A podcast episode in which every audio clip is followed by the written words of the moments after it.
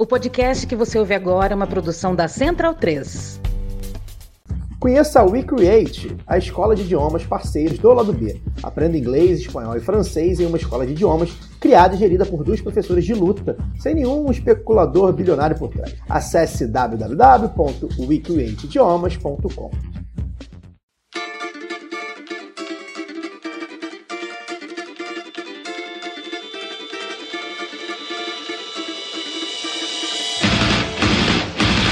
Olá, ouvintes da Central 3. Sejam bem-vindos. Eu sou Fernanda Castro e esse é o seu Lado B Notícias, o semanário de notícias do Lado B do Rio, com temas que precisam de uma atenção maior, mas de forma mais objetiva. Para ouvir debates de maneira mais profunda, continue ligados no nosso programa de sexta. No programa dessa semana, a crise climática e na sua coluna, Évila Vanderlei fala sobre o Carnaval de Salvador e o seu processo de privatização. Compre a sua camisa Do Lado de Cá Não Tem Caô, vendida pela Zeta Nossa em parceria com Lado B em www.zetanossa.com.br. Você também tem 15% de desconto nas compras com o cupom Lado B15.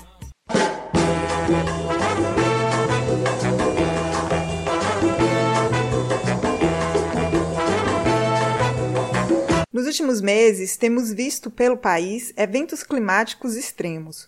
O último foi em Petrópolis, na semana passada. Todos esses eventos decorrem da crise climática que vivemos. Para entender o que significa a crise climática e as maneiras de superá-la, converso com Eduardo Sabarreto. Ele é professor da Universidade Federal Fluminense, a UF, e pesquisador do NIEP Marx.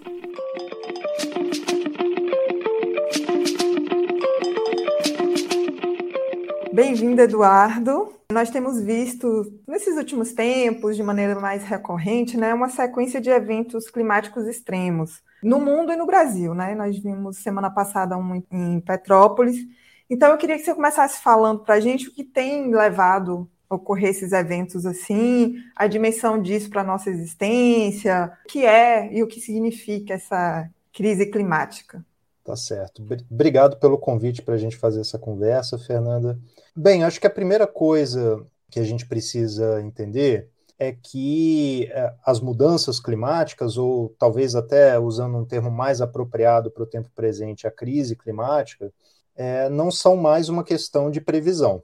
Então, elas já estão em curso e tendem a se acelerar e nós podemos ter um papel importante aí, ou de continuarmos sendo aceleradores dessas mudanças, ou de procurar, na medida do nosso alcance, reverter essas tendências destrutivas. Acho que essa é a primeira coisa que é importante as ouvintes e os ouvintes terem consciência. Não se trata de previsão.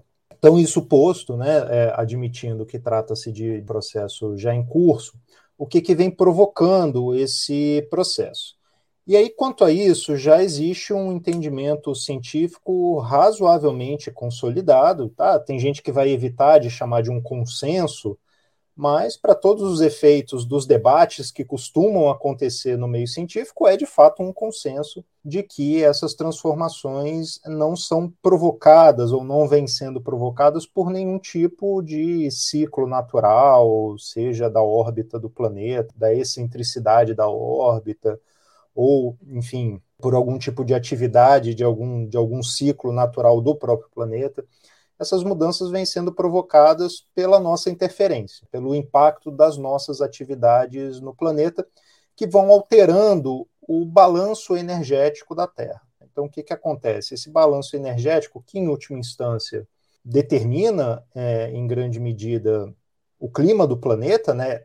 e dentro do clima a temperatura média do planeta, esse balanço energético depende da energia que entra do Sol, sobre a qual nós não temos nenhum tipo de possibilidade de intervir, e a energia que sai, que é irradiada do próprio planeta.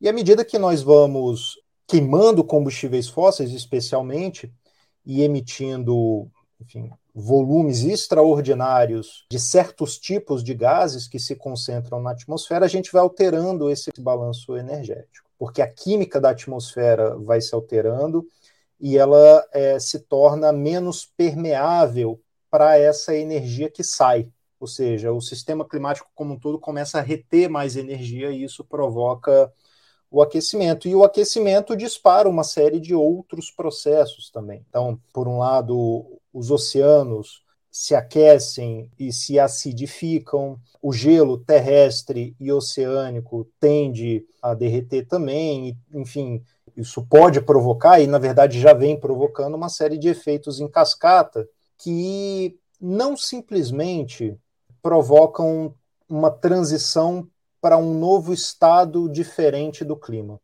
O que a gente tem visto é que, muito provavelmente, o que vai acontecer é que nós entramos numa rota de transformação que nós vamos ver até o fim dos nossos dias, que não significa dizer que não há nada a ser feito. Né? Nós ainda podemos ser, continuar sendo um vetor de aceleração dessa destruição, nós podemos procurar ser é, um vetor de freio dessas tendências destrutivas. Bom, em termos do que dá para a gente cobrir assim, né, num tempinho curto, acho que isso é o fundamental da gente entender. Já se trata de tempo presente, é algo que vai se estender por gerações e embora o nosso, a nossa possibilidade de controle sobre esses processos não seja total e de fato não é total, é imperativo que nós façamos o que ainda pode ser feito. Mais para frente a gente fala um pouquinho sobre o que é que pode ser feito, mas antes disso eu queria te perguntar assim, e como é que é o Brasil aí nesse cenário? Porque a gente tem um presidente que é negacionista, a gente tem uma bancada no Congresso que consegue aprovar PLs que acelera a destruição dos biomas no Brasil. Como é que fica o Brasil nisso? Inclusive pensando assim nas questões econômicas, porque me parece que vem muito esse discurso à tona, né? De novo, eu quero dividir essa resposta em algumas etapas, e, e a primeira dessas etapas é a gente perceber que nós não podemos cair numa dualidade que, ora, acredita que tudo pode ser feito na política, na política institucional, ou ora acredita que nada pode ser feito. Né? Eu não estou aqui procurando exatamente um caminho do meio, mas eu quero rejeitar essas duas hipóteses, tá? porque se tem uma coisa que o governo Bolsonaro nos provou e vem nos provando, é que quem está lá ocupando o executivo e o tipo de projeto político que hegemoniza o legislativo, por exemplo, importa, faz diferença, né? Não faz toda a diferença, né? Não é o determinante em última instância, mas faz diferença, né? Então, o que os quatro anos do governo Bolsonaro vão representar ao fim e ao cabo, e eu espero que sejam apenas quatro, é uma aceleração dos processos destrutivos com a participação do Brasil, digamos assim, em que o Brasil desempenha um papel importante. Isso não significa, no entanto, que se houvesse ali um governo dito progressista ou dito de esquerda, que esses processos destrutivos seriam ou até mesmo poderiam ser suspensos integralmente. Então a gente tem para isso também um certo histórico, né? Os governos do PT, infelizmente, trouxeram algumas chagas muito profundas do ponto de vista ecológico, ambiental, e aí acho que é, Belo Monte é o caso mais emblemático, talvez. E eu não tenho dúvidas que se o Lula voltar, ele vai fazer uma administração do tempo presente, digamos assim, muito menos destrutiva e suicida que a do Bolsonaro, mas ao mesmo tempo também não tenho dúvidas de que todos os imperativos, todas as necessidades para executar, ainda que minimamente, ambições de desenvolvimento para o país, de reconstrução de uma rede mínima de proteção social, todas essas ambições, elas vão cobrar do governo da vez, e, enfim, dado o cenário atual, a gente espera que seja o do Lula, vão cobrar do governo da vez certas políticas que, ao fim e ao cabo, também nos levam numa direção que não é a que a gente precisaria de um ponto de vista ecológico. Né? Eu acho que na sua pergunta você pontuou muito bem. Nesse mundo em que a gente vive, nessa sociedade em que a gente vive, que a gente chama de capitalismo, o crescimento é mais que uma necessidade, é um imperativo, é uma compulsão.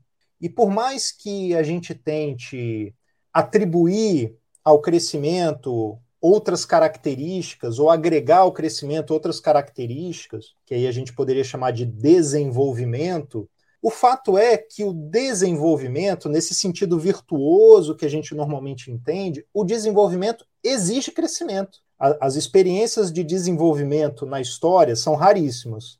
Mas uma coisa é certa: todas elas estiveram apoiadas em processos vigorosos de crescimento econômico. Porque é assim que a coisa funciona nessa sociedade, na sociedade capitalista. E isso coloca para a esquerda, para esse campo que é bastante heterogêneo, né, para esse campo político que a gente chama de esquerda, e que tem essas ambições, isso coloca um dilema, uma contradição muito difícil de sair, porque a humanidade, diante da crise ecológica, precisaria urgentemente não só suspender o seu impacto destrutivo, mas fazer recuar muito expressivamente a sua escala de operações, a sua escala de atividades. E, ao mesmo tempo, isso não pode ser executado na sociedade capitalista. Fazer isso na sociedade capitalista é um suicídio coletivo. Né? Então, ao mesmo tempo, a gente precisa decrescer e precisa crescer. Então, isso é uma sinuca de bico que, no meu entendimento, e claro, não vai ter tempo hábil aqui para explorar isso, isso é uma sinuca de bico que a gente só sai saindo dessa sociedade, superando essa sociedade, destruindo essa sociedade na construção de uma, de uma outra coisa, né, de uma outra forma de viver. Que a gente pode chamar de comunismo, se quiser, mas pode chamar de qualquer outro nome também. Estou né? falando aqui de uma sociedade emancipada, que produz para atender necessidades e não para o lucro. Ótimo. Então, seguindo aí nesse pensamento aí já de superar ou de vislumbrar outros caminhos, você acredita, e eu, eu acho que sim, que que somos capazes de construir uma outra maneira, outras novas organizações, aí pensando num mundo mais tranquilo para se viver, vou usar esse termo, mais harmonioso. Como é que a gente pode vislumbrar isso? Assim, o que tem posto hoje me parece que são grandes países determinando o que é que se tem que fazer, né? Então, como é que é esse caminho? Então, é, de novo, tem duas maneiras da gente pensar nessa pergunta. Eu posso tentar responder abstraindo de quaisquer restrições, ou seja, se a gente fosse fazer o que precisa ser feito, o que seria? Ou eu posso tentar responder admitindo as restrições, né? Então, admitindo interesses nacionais que existem, admitindo a força do capital e a força do capital em determinados setores, enfim. Então, deixa eu tentar fazer essa, cumprir essa tarefa é, rapidinho. O que precisaria ser feito é uma contração da nossa escala de atividades monumental, monstruosa. Né? E aí eu tenho usado um dado pra, só para ilustrar qual que é o, a magnitude dessa contração, que tem a ver com a oferta primária de energia. Eu uso essa ilustração, primeiro, porque ela é muito, de fato, muito relevante, e segundo, porque ela é mais bem conhecida do público em geral. Então, o público interessado, mesmo que superficialmente por esse tema, costuma saber que se ventila a necessidade da gente abolir o consumo de combustíveis fósseis. Né? Então, tirar o consumo de combustíveis fósseis da nossa matriz energética. Claro que isso não pode ser feito de uma hora para outra, isso exige um, um, processo, né? quer dizer, de reconfiguração de infraestrutura, de geração de energia, de transmissão de energia, etc, etc. Mas muita gente já sabe dessa necessidade. E aí eu faço um, uma espécie de um experimento mental que é de supor o seguinte: muito bem, então se nós eliminarmos todo o consumo, toda a oferta de energia a partir das fontes fósseis, o que que de energia as fontes renováveis nos permitiriam consumir? Né? Ou seja, como que a gente viveria se nós dependêssemos da nossa capacidade hoje de gerar energia a partir das fontes renováveis? E aí a resposta pode chocar, porque a gente teria uma capacidade de ofertar energia compatível com a demanda da década de 50.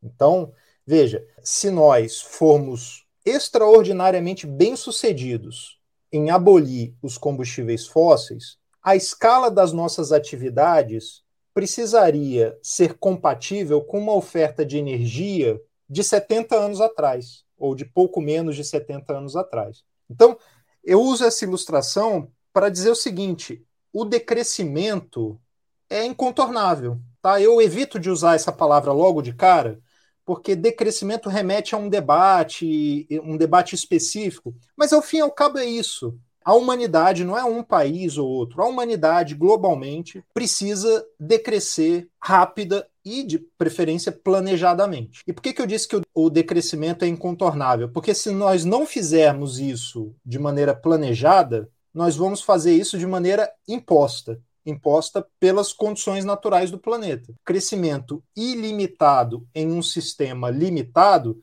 sempre leva a suspensão do crescimento planejada ou por colapso. Então, isso é algo que precisa ser feito. E aí vamos começar a colocar as, as restrições, né? um pouco mais de realidade dentro dessa resposta. Muita gente, admitindo isso, admitindo a necessidade de decrescer, vai chamar atenção para a ideia de transição justa, que tá ok essa ideia, tá? Vai, vai dizer o seguinte: olha, os países do centro se refestelaram né, nas condições naturais do planeta é, historicamente.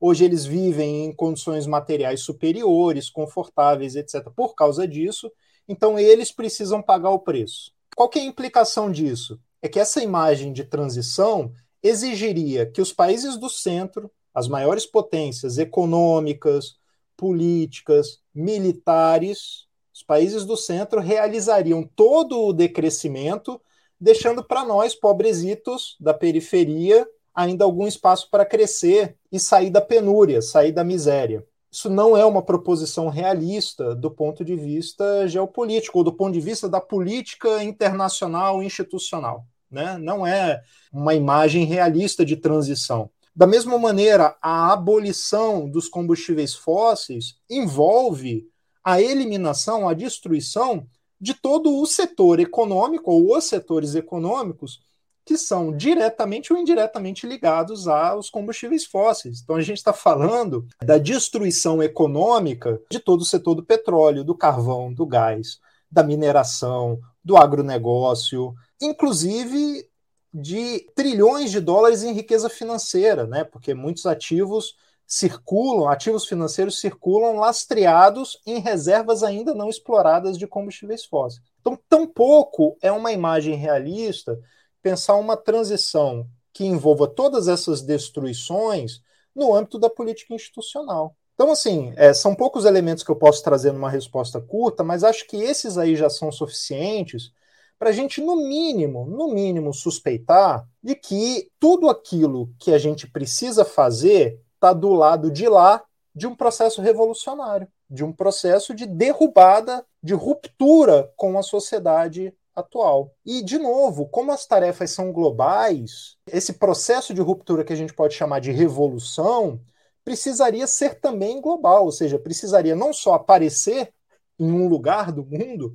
mas precisaria se alastrar de maneira relativamente fulminante pelo mundo. Porque, para completar as dificuldades e as complexidades, nós temos muito pouco tempo para fazer os recursos que nós precisamos fazer. E aí, bem, eu acabei de enunciar uma tarefa que também não parece muito realista. Mas ela é realista do ponto de vista de que, se é que ainda há alguma chance, esse é o caminho que pode ser aberto por nós. E se esse é o caminho que pode ser aberto por nós e as condições para ele ainda não estão abundantemente presentes, então nós precisamos encontrar maneiras de constituir essas condições.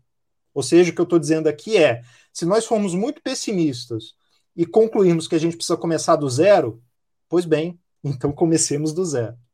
Eduardo, queria muito continuar conversando com você. Eu acho que você tem que voltar no lado B para fazer um programa de duas, três horas.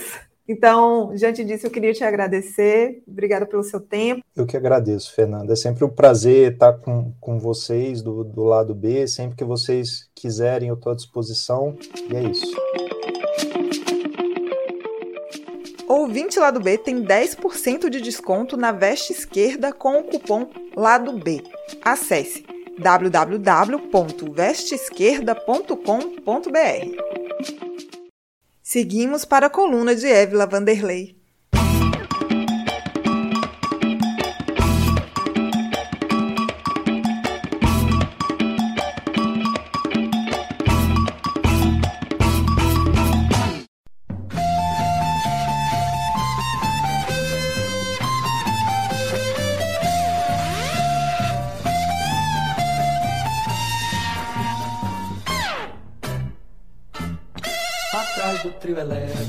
Vai quem já morreu, quem já botou pra rachar, aprendeu que é do outro lado, do lado de lá, do lado que é lá, do lado de lá. Aproveitando a semana do carnaval, vamos falar sobre é, essa festa popular brasileira que tem sido tão criminalizada. Eu quero falar essa semana sobre o Carnaval de Salvador, o processo histórico do Carnaval, como ele, ele se dá hoje em dia. E para isso, eu convidei a historiadora e mestre pela UFBA, Jéssica Lopes. Ela é pesquisadora de história social do Carnaval. Quem já botou pra rachar, aprendeu que é do outro lado, do lado de lá, do lado que é lá, do lado de lá. Jéssica, obrigada por ter aceitado o convite. E aí, a primeira pergunta que eu quero fazer como começa esse processo de, de carnaval como uma festa popular. É, agradeço o convite de Évila para estar tá aqui falando um pouco sobre carnaval. É um tema que, que eu dedico, que dedico e dediquei boa parte dos meus últimos anos é, em pesquisar. O carnaval de Salvador, ele se inicia no final do século XIX, né, a ideia de carnaval, né? Os festejos, festejos que se davam no carnaval, assim como em outras cidades, é, se deu antes disso, né? Antes de, do carnaval, era através do intrudo, que já eram festas aí trazidas assim de influência lusitana e que se adapta aqui às regiões e ganha novos contornos sociais. E a partir do, do final do século XIX a gente tem a introdução do chamado carnaval, assim como acontece no Rio, acontece também em Recife, em outros lugares do Brasil. E aqui começam então a surgir os clubes carnavalescos. Esse carnaval era formado por clube carnavalesco e bailes de carnaval, então a gente tinha essa configuração. Né? E desde o princípio a questão racial era um ponto que hoje a gente destaca. A gente tinha os blocos carnavalescos da elite daqui de Salvador, é, que era tido como aqueles blocos inspirados nas culturas europeias, nas culturas que a elite se dizia é, civilizada, com temas voltados para a Europa, para as grandes navegações, para as culturas europeias, francesas e etc. Mas a gente tinha também, desde o início, a presença forte aqui em Salvador dessa população negra fazendo e construindo o carnaval também. Então a gente teve clubes negros importantes, como a Embaixada Africana, Pândegos da África, que vai crescer dentro do carnaval e dentro do carnaval oficial, que a gente chama né, carnaval do centro, na verdade, né, do centro que acontecia esses desfiles desses grandes clubes. Então são clubes que marcam presença ali e que também vai, com o tempo, vai se polarizando os clubes negros até chegar a um ponto que a gente tem a proibição deles. Então o carnaval de Salvador, desde o início, já apresenta essas tensões que fazem parte da, das tensões cotidianas. Então, estava sendo discutido, sempre foi discutido dentro do carnaval, as questões que eram parte daquela sociedade. Então, a presença daquelas pessoas negras, a presença de clubes negros, a presença de batuques, que já foi criminalizada, que era vista como algo incivilizado, que futuramente dá origem aos afoxés. A história do Carnaval de Salvador é, passa por isso. Aumenta o som, África, Salvador, minha cor, a raiz de todo bem, de tanta fé, do canto candomblé.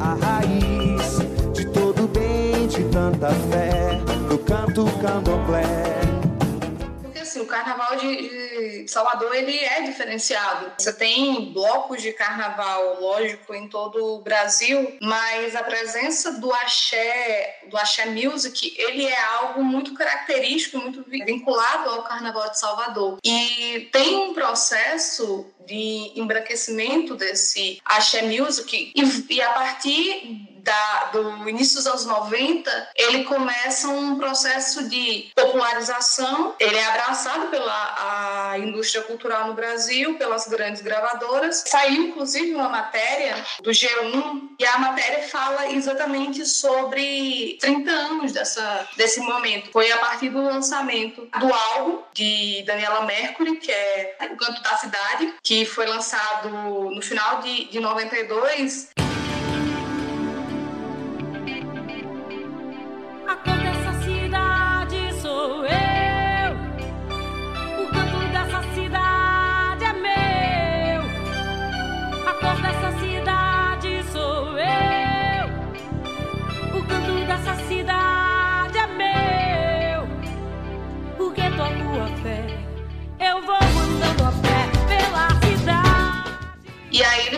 O mercado priorizasse a música mais pop para distanciar um pouco da matriz negra e política dos blocos afro.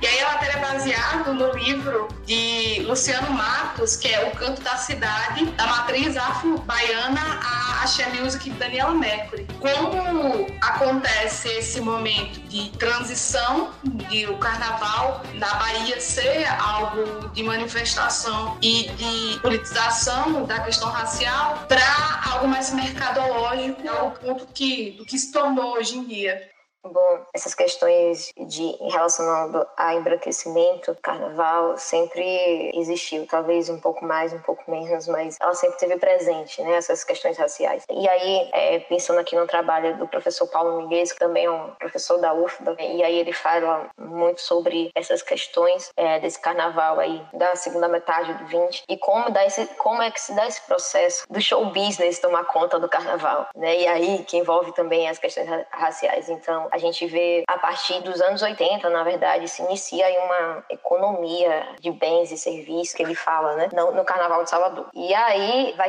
tomando conta dessas práticas mercantis que sempre existiu. A economia sempre mexeu desde, desde o intrudo, mas não nessa lógica mercadológica que nós temos hoje do Carnaval como um negócio, né, do, do patrimônio cultural como um produto. Então, a partir dos anos 80, isso vai tomando força e nos anos 90 é quando isso vai se consolidar. É quando o carnaval entra nessa lógica do mercado, é, do grande capital, com grandes empresários tirando grandes lucros. E aí a gente tem esse embate que a gente tanto fala hoje do enfraquecimento desses blocos afros e o fortalecimento dessas figuras do Axé Music, em sua grande parte branca, que está ali conversando com esse grande capital e que está dentro dos grandes blocos e que é que arrecada a maior parte dos recursos, né, do lucro desse carnaval. Aí a gente pode voltar para a história do Carnaval de Salvador. É, o trio elétrico, que surge lá na década de 50, com Dodô e Osmar, surge né, com uma novidade,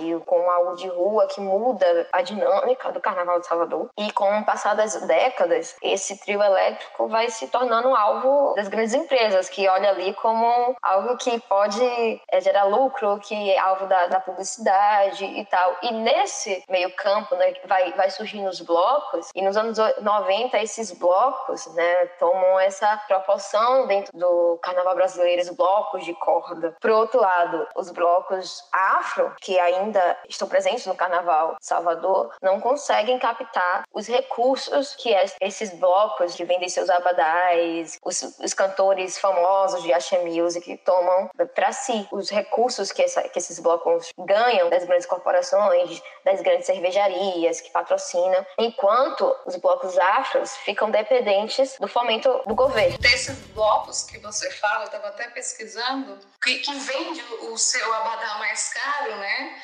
O único, assim, que é bloco que vem da, da, de blocos afro, se não me engano, é o Timbalada. O restante é de cantores e cantoras brancos, né? Ivete Sangalo, Blake. O que mais chama a atenção é como o, um dos blocos, né, que o Belmarco está na lista duas vezes de bloco bem caro, mas o mais caro é o Camaleão, que ele tem um ingresso entre mil e, e dois mil e quinhentos reais. Então é muito difícil falar sobre sobre é, carnaval popular quando os principais artistas têm uma lógica tão cara para você participar de um show que teoricamente é um show de rua. Tem se falado muito sobre privatização do carnaval durante esse período de pandemia, porque alguns blocos de rua foram proibidos e shows privados estão permitidos. Mas na Bahia, esse cenário de privatização do carnaval ele não é novo. De como, é, inclusive, está é, tá sendo durante essa pandemia. Como é que vai ser o carnaval em Salvador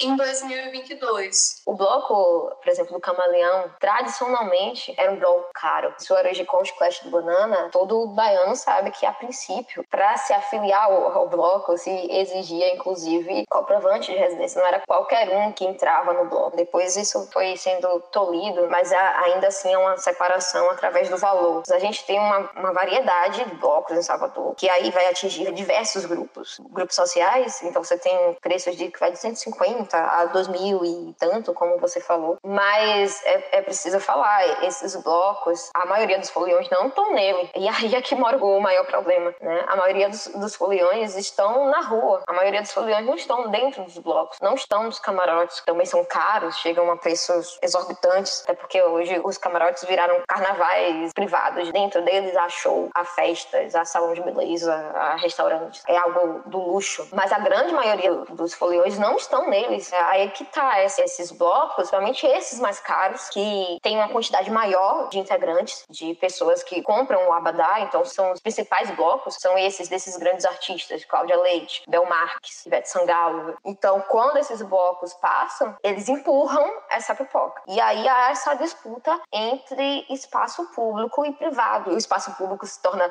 temporariamente um espaço privado e essa, essa população é empurrada para fora, empurrada literalmente, porque esses blocos grandes eles empurram realmente e aí inicia-se um processo de, de, tensão nessas cordas. Mas é importante falar, é, a população, a maior parte desses foliões estão fora. Então, esse processo de privatização, ele não é novo em Salvador, mas cada dia ele toma novos contornos e eu acho que ah, hoje em dia os camarotes têm sido o crescimento dessa privatização, eles ainda são mais inacessíveis ainda a grande parte da população. E essa disputa do que é público e privado, isso sempre existiu no Carnaval de Salvador, até onde a população e as manifestações populares dessa população pobre e negra pode ocupar no Carnaval de Salvador. É justamente essa população que é empurrada, produz também o Carnaval, ela também constrói o Carnaval. Assim como nas primeiras décadas do século XX a gente tinha os carnavais, os blocos afros, hoje em dia a gente tem blocos produzidos por essa população que vem da periferia de Salvador. São enxergados de forma mais criminalizada, mas estão presentes em relação à pandemia. O Carnaval de Salvador foi cancelado, está proibido as festas de rua. Será permitido festas privadas com até no máximo 1.500 pessoas, com 50% de capacidade. E aí a gente entra de novo nessa seara de quem pode festejar o Carnaval. E aí, novamente, os privilegiados são essa população que pode pagar por esse Carnaval privado. Então a gente vai ver como é que vai ser, mas a gente sabe então que o maior atingido por esse cancelamento do Carnaval vai ser essa população que, que curte o Carnaval carnaval de rua, né, que não tem acesso a esse carnaval privado. Claro, também acredito que diante do, do que a gente está vivendo, ter carnaval é algo assim que parece absurdo, mas a, o que a gente está questionando aqui é para quem é proibido o carnaval, na verdade. Exatamente. Jéssica, muito obrigada por participar hoje. Eu agradeço demais a, a sua fala hoje. Obrigada, Évila. Eu que agradeço. É, então, antes de mais nada, quero falar que o carnaval é isso. O carnaval não é um, um, lugar à parte da nossa sociedade. Ele se faz dentro dessas tensões que a gente tem, dessas hierarquias. Ele, essa população está presente, ela, se, ela resiste a todas essas questões que, que a gente falou. E eu agradeço muito a Évila, ao lado B do Rio, pela oportunidade de falar um pouco sobre o Carnaval de Salvador. Muito obrigada, Jéssica. Retirante ruralista, lavrador, nordestino lampião, Salvador, pátria sertaneja, independente, Antônio